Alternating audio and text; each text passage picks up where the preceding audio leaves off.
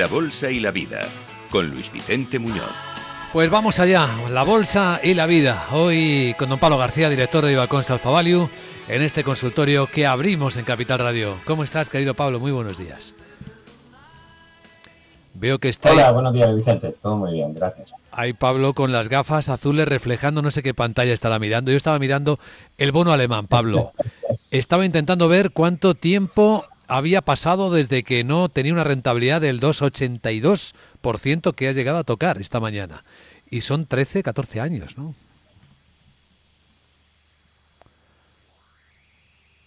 A ver qué pasa con la conexión Sí, con Pablo. no, la verdad es que hemos- Sí. el año pasado, sí, yo todo el todo el año pasado hemos estado o-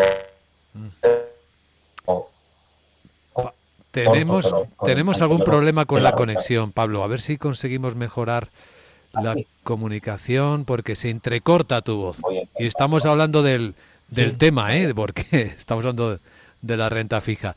Vamos a hacer una mini pausa, intentamos mejorar esto, a ver si te escuchamos bien, que nuestros oyentes desean escuchar tu visión. En un instante. Capital, la Bolsa y la Vida.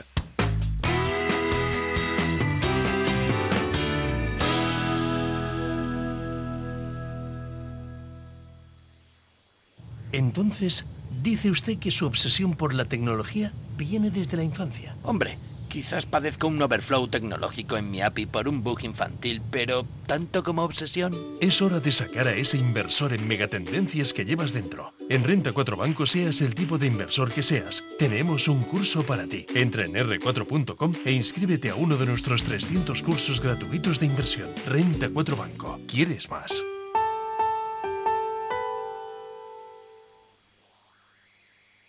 Nace Dirigentes Club, un espacio único donde cruzamos las historias de nuestros dirigentes, un entorno de networking para generar vínculos profesionales, la mejor plataforma de nuevos conocimientos y tendencias, un club donde ofrecemos a nuestros dirigentes los mejores planes y servicios, porque juntos alcanzamos el éxito, porque juntos sumamos. Descúbrelo en dirigentesclub.com.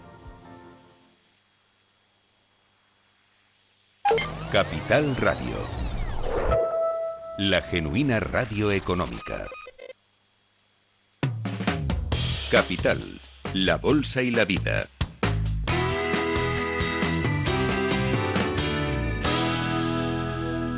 Vamos a ver si ahora la comunicación, el canal de comunicación con Pablo García, director de Ibacons, de Ibacons Alfa Value, ha mejorado, se ha estabilizado. Hola, Pablo.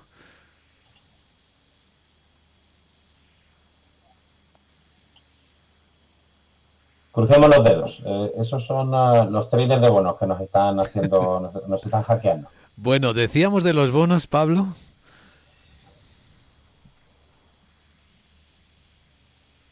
Bueno, que yo había estado en las carteras de, sobre todo los fondos de pensiones, cortos de bonos durante todo el ejercicio pasado, pero sin embargo, en el último pico, hace un par de meses, de- deshicimos posiciones y nos neutralizamos. No compramos bonos, pero sí es cierto que nos equivocamos en marcar ese máximo, eh, viendo, preveyendo que íbamos a pivotar tanto la Fed como, la, como, el Banco Central Europeo. Eso no ha sido así. No creo que vaya a haber mucha más tensión. Es decir, si ya la Fed y el Banco Central Europeo han dicho que van a pivotar en cierta medida, aunque se dejen unas en la manga, el problema es que los tipos van a estar altos durante mucho más tiempo.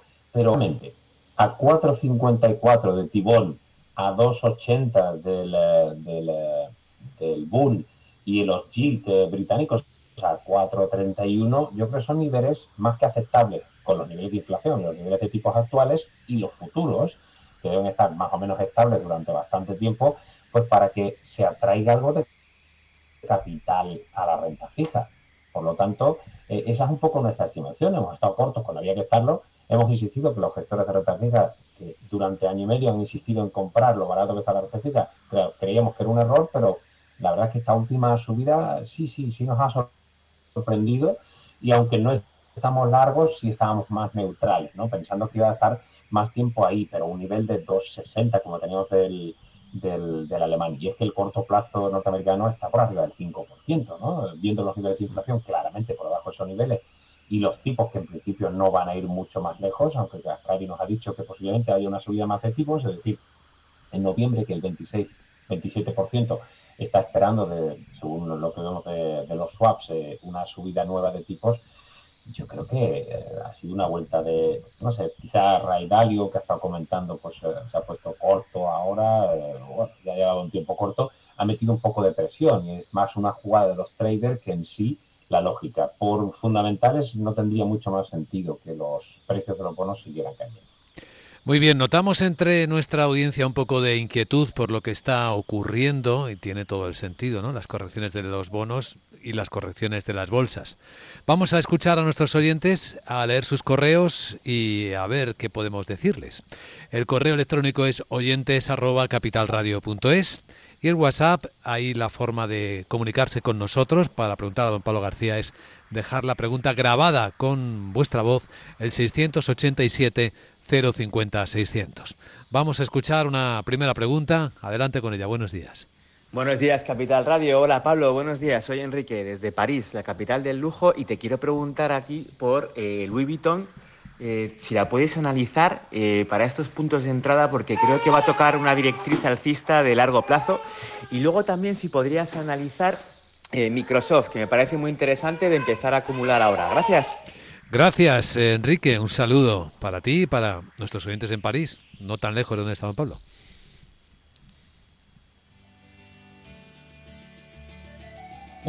no, no. Y de hecho viví un par de años allí en, ahí en París. Eh, la verdad es que el sector lujo, eh, Enrique, a ver, toda la parte de consumo, aunque es un consumo semicíclico, no es el consumo eh, del mass market que solemos llamar, y está una parte del hard luxury también, eh, pues a priori está menos relacionado con las tendencias que yo estimo que el consumo va a caer y lo hemos insistido en Capital Radio. Al final está pasando. El análisis te sirve pues para dar las grandes pinceladas, pero el timing es mucho más complejo e incluso el análisis técnico es más eficaz. Eh, lo que ocurre es que China representa, y lo vamos a ver aquí, en torno al 30%. El 30.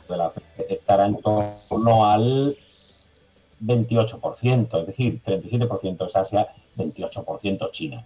Y en China el consumo se está desacelerando. Lo que pasa es que está viendo esas medidas de impulso, tanto monetario como sobre todo fiscal, que podría hacer que volvamos a tener más ventas del sector lujo.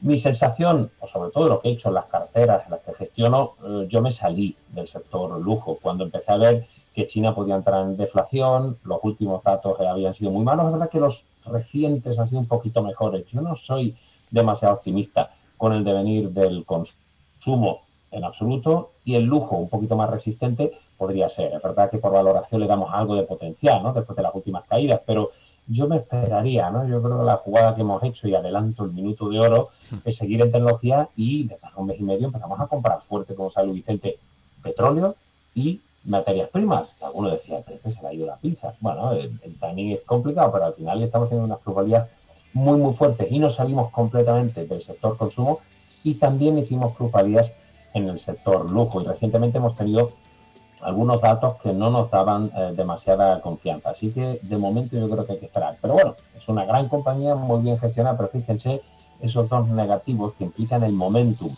a corto plazo. Nuestro modelo de valoración es de value and momentum. Es decir, no solo necesitamos que por fundamentales tenga un potencial eh, importante, sino que también tengan un momentum algo positivo para, confirmar eh, el análisis Bien, eso sobre, sobre Louis Vuitton, el VMH, nos queda... Ah, bueno, y hablábamos de Microsoft. Sí.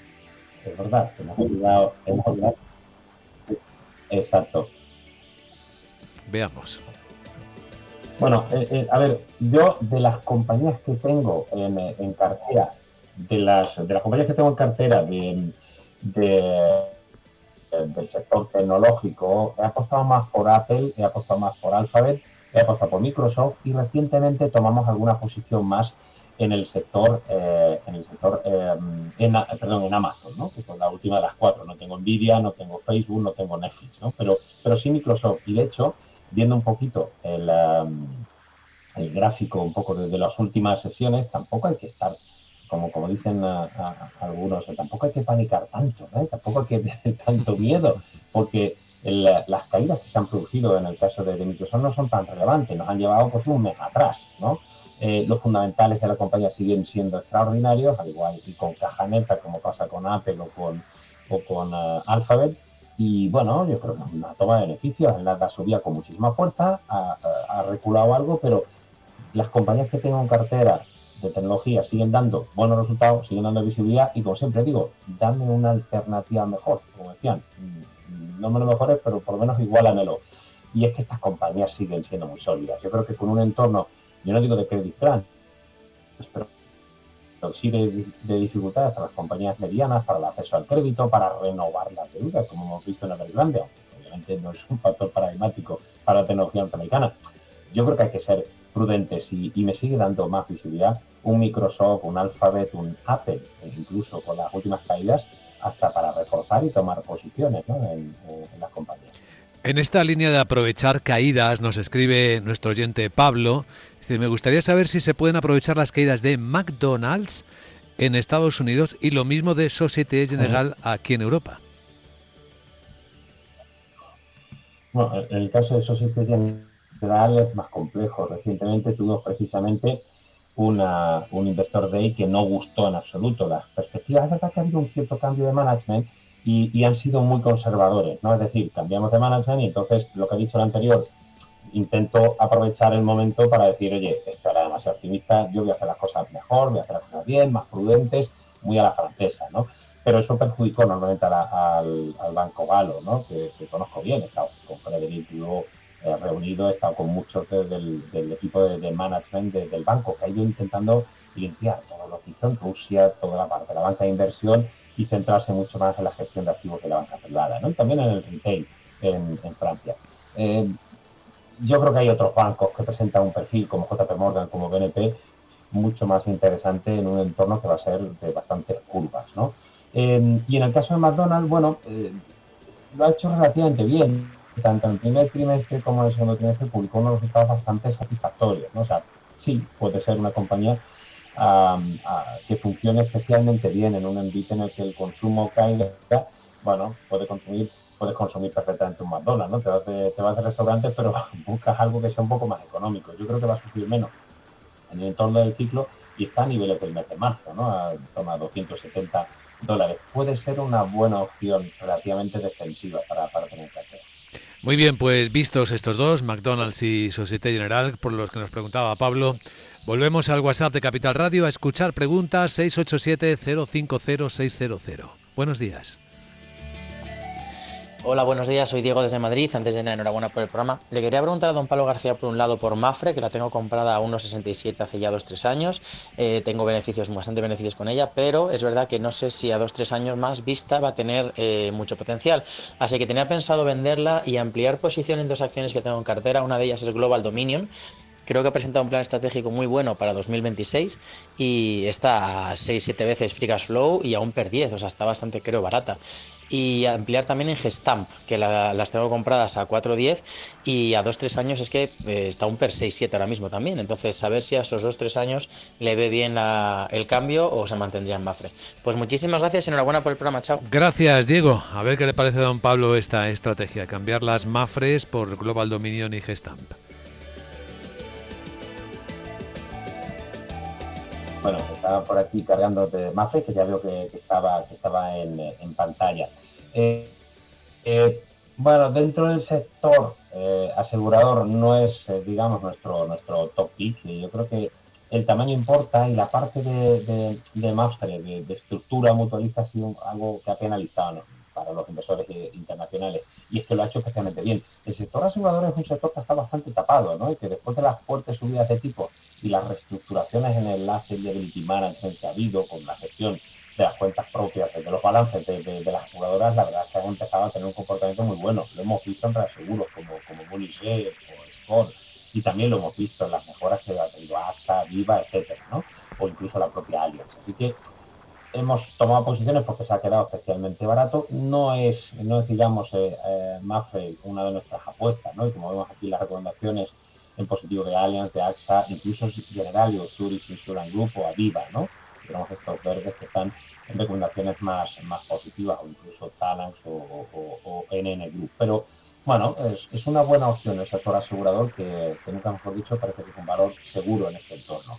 Respecto a Global Dominion, a ver, de unas caídas muy fuertes, al final es una compañía de, de de información, de soluciones tecnológicas, eh, bueno, desde luego prefiero a, Gestam. Yo creo que todo lo que todo lo que sea del sector automóvil, auxiliares, etcétera, lo van a pasar eh, especialmente mal. Yo sigo pensando que el sector autos lo ha hecho extraordinariamente bien, que la competencia cada vez es más dura, que es verdad que ahora tenemos el, el tema de la descarbonización o de los motores de combustión, que parece que, bueno, después de que el Reino Unido dijera, oye, que a lo mejor ser tan verde pues puede ser un poquito esta, esta, europea, ¿no? Que nos tiene acostumbrados, ¿no?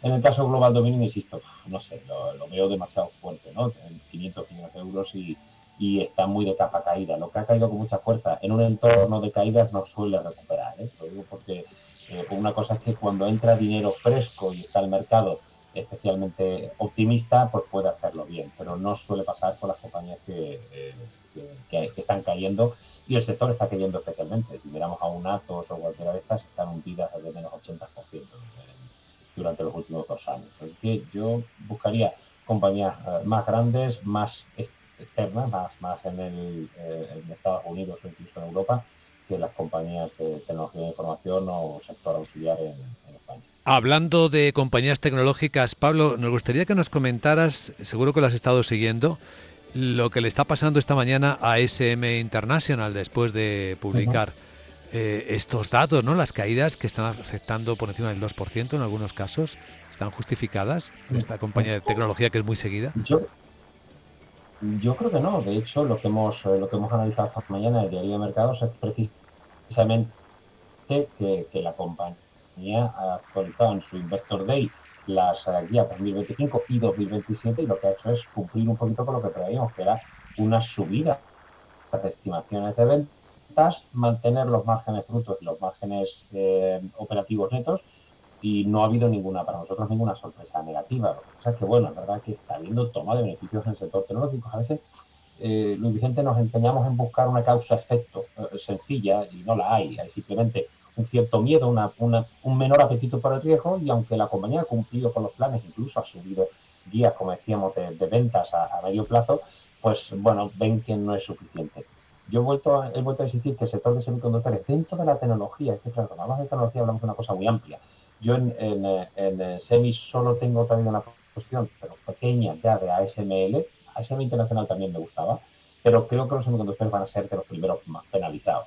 Eh, y sin embargo creo que va a ser mucho menos penalizado, eh, digamos, los alfabetos, porque no hay tantas alternativas desde mi punto de vista como si los semiconductores. Y todo el problema de la guerra tecnológica entre China y Estados Unidos, la que se está viendo siempre en primera línea de ataque, eh, tú me atacas a Huawei, pues yo te ataco a tus semiconductores, ¿no? Y lo hemos visto en todas las compañías neerlandesas y las compañías norteamericanas, los Procon de turno, etcétera, ¿no?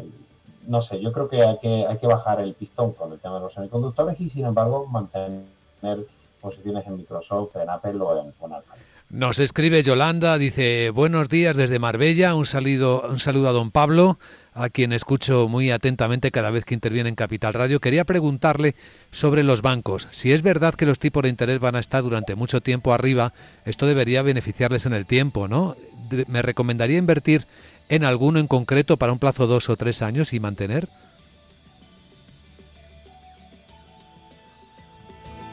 Bueno, esa es una buena pregunta, pero mira, Yolanda, además estuve en Marbella, hace mucho tiempo que no, que no he ido por allí por, por Marbella y, cada vez la veo más bonita. Bueno, eh, hay que tirar para la tierra, ¿verdad, Vicente? Yo que soy andaluz. Em, es una muy buena pregunta. Yo siempre he insistido, y lo hemos comentado muchas veces en Capital Radio, que hay cuatro factores que son positivos con, el tema de seguridad de tipo, sobre todo los márgenes de intermediación, ¿vale? Eh, y, los niveles de rentabilidad sobre los fondos propios, los ROEs. La solvencia, bueno, eh, de momento se está manteniendo muy bien, pero la mora va a empezar a subir, ¿no? Y eso preocupa. Es decir, lo que hablábamos antes de los volúmenes y los precios, es decir, que en este caso sí podemos ver que si el ciclo sigue avanzando y el ciclo avanza en el sentido de menor consumo, de debilidad macroeconómica, los bancos son un sector eminentemente cíclico. Entonces, en la primera fase del ciclo que ya hemos pasado, sí es cierto que esa expansión de ratios nos lleva a esos resultados extraordinarios que hemos tenido. Pero ahora el pico de resultados yo creo que lo hemos tenido ya, posiblemente segundo trimestre o quizá en algún caso tercer trimestre. Y hablamos de bancos comerciales, porque la banca de inversión, sin embargo, las sociedades de tipo les viene mal, por lo general, porque hay menos operaciones, porque se sale menos a bolsa, porque se financia menos. Entonces, financiar menos, el corporate suele tirar a la baja. Por lo tanto, los bancos de inversión pueden sufrir más, los bancos comerciales pueden estar un poquito más retrasados en el ciclo, es decir, pueden tener todavía buenos datos de márgenes de intermediación, de resultados operativos eh, por lo general, pero yo creo que hemos tocado el pico. Por eso nosotros hemos bajado de exposición. Y algo, 30 segundos para explicar lo que pasó en marzo con Silicon Valley Bank. Lo que pasó es que los bonos estaban a precios muy bajos, supuestamente muy bajos, ahora están más bajos todavía. Y un desequilibrio o una llamada a la liquidez, en el caso de Silicon Valley Bank, lo que provocó que tuvieron que vender los activos que tenían en cartera, que eran bonos soberanos americanos. El, el, es que la contabilidad les permite valorar a maturity, a vencimientos o bonos, y no a mark to market, a precios de mercado.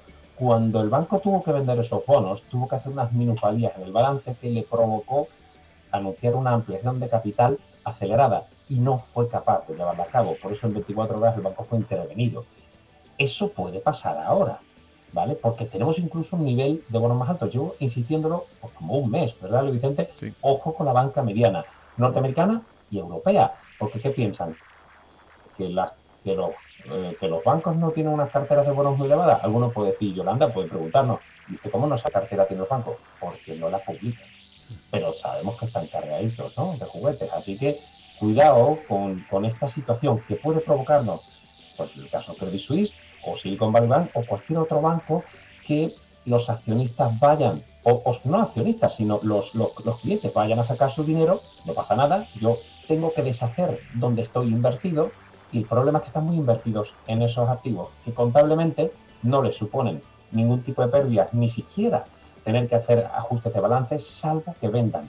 Ese es uno de los problemas que nos está hablando y que creo que puede provocar una, una situación de los bancos medianos muy, muy compleja. Me he enrollado un poco, pero es por lo cual nosotros hemos conseguido tener posiciones en JP Morgan, que lo ha hecho especialmente bien en resultados, y BNP, que es un banco bastante más equilibrado que el resto. Eh, y deshicimos algunas posiciones aprovechando las últimas subidas de Unicrédito y, y poco más. Estamos ahora ligeramente infraponderados. Esa es la explicación. su punto de vista es acertado, pero ha pasado ya desde mi punto de vista eh, en, cuanto a tal. Merecía muchísimo la pena escuchar este extraordinario análisis de don Pablo sobre los bancos, así que gracias por ello. Y dicho esto, llega el minuto de oro. No, dirá que ya el minuto de oro lo he gastado, ¿verdad? Pero yo les comento como siempre, este es el análisis después de, después de tan solo 28 años haciendo esto.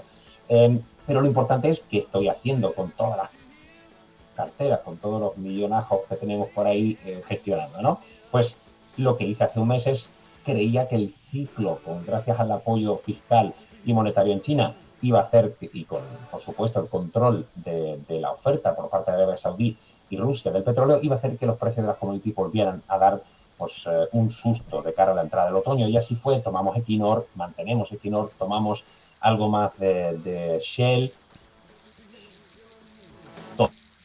tomamos algo de Glencore, tomamos algo de Río Tinto, etc. Y de momento estamos contentos. Salimos del prácticamente en su totalidad y hemos mantenido la tecnología. Hemos hecho algún algo de caja para ir para ir con el mercado, por si nuestro análisis es equivocado, pero hemos seguido manteniendo las posiciones en Apple, en Microsoft y en Alphabet y también las posiciones que habíamos tomado en Amazon. Así que, bueno, tenemos algo más de liquidez antes, porque hemos ido haciendo un poquito de caja, pero el riesgo está en el consumo, el riesgo está en la banca mediana y es lo que intentamos hacer, es minimizar. Hemos ganado bastante alza con, la apuesta por los típicos pesados, pero bueno, vamos a ver por dónde va los tiros porque parece que todavía el riesgo está en los bonos. ¿Cuántas veces lo hemos comentado? No solo vean la renta variable, los bonos nos adelantan el camino de la renta variable.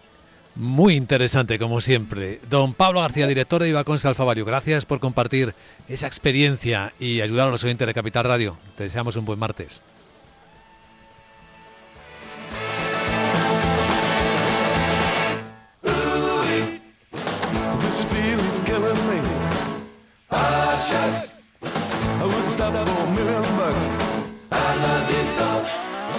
Come on, baby, now don't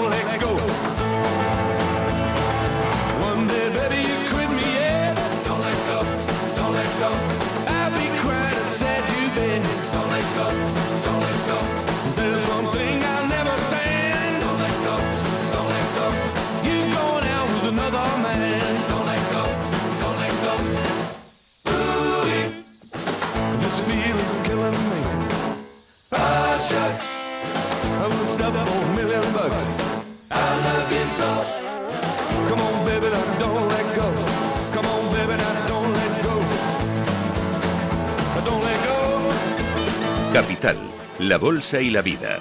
El programa de radio que despierta la economía. Con Luis Vicente Muñoz. Capital, la Bolsa y la Vida.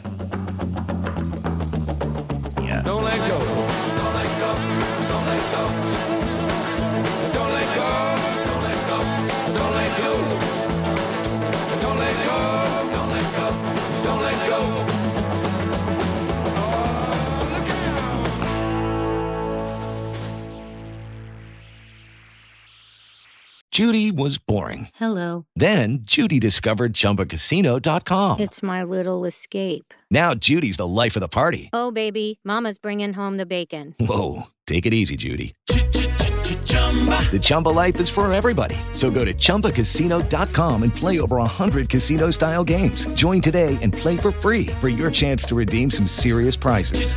chumba ChumbaCasino.com. No purchase necessary. Void where prohibited by law. 18 plus terms and conditions apply. See website for details.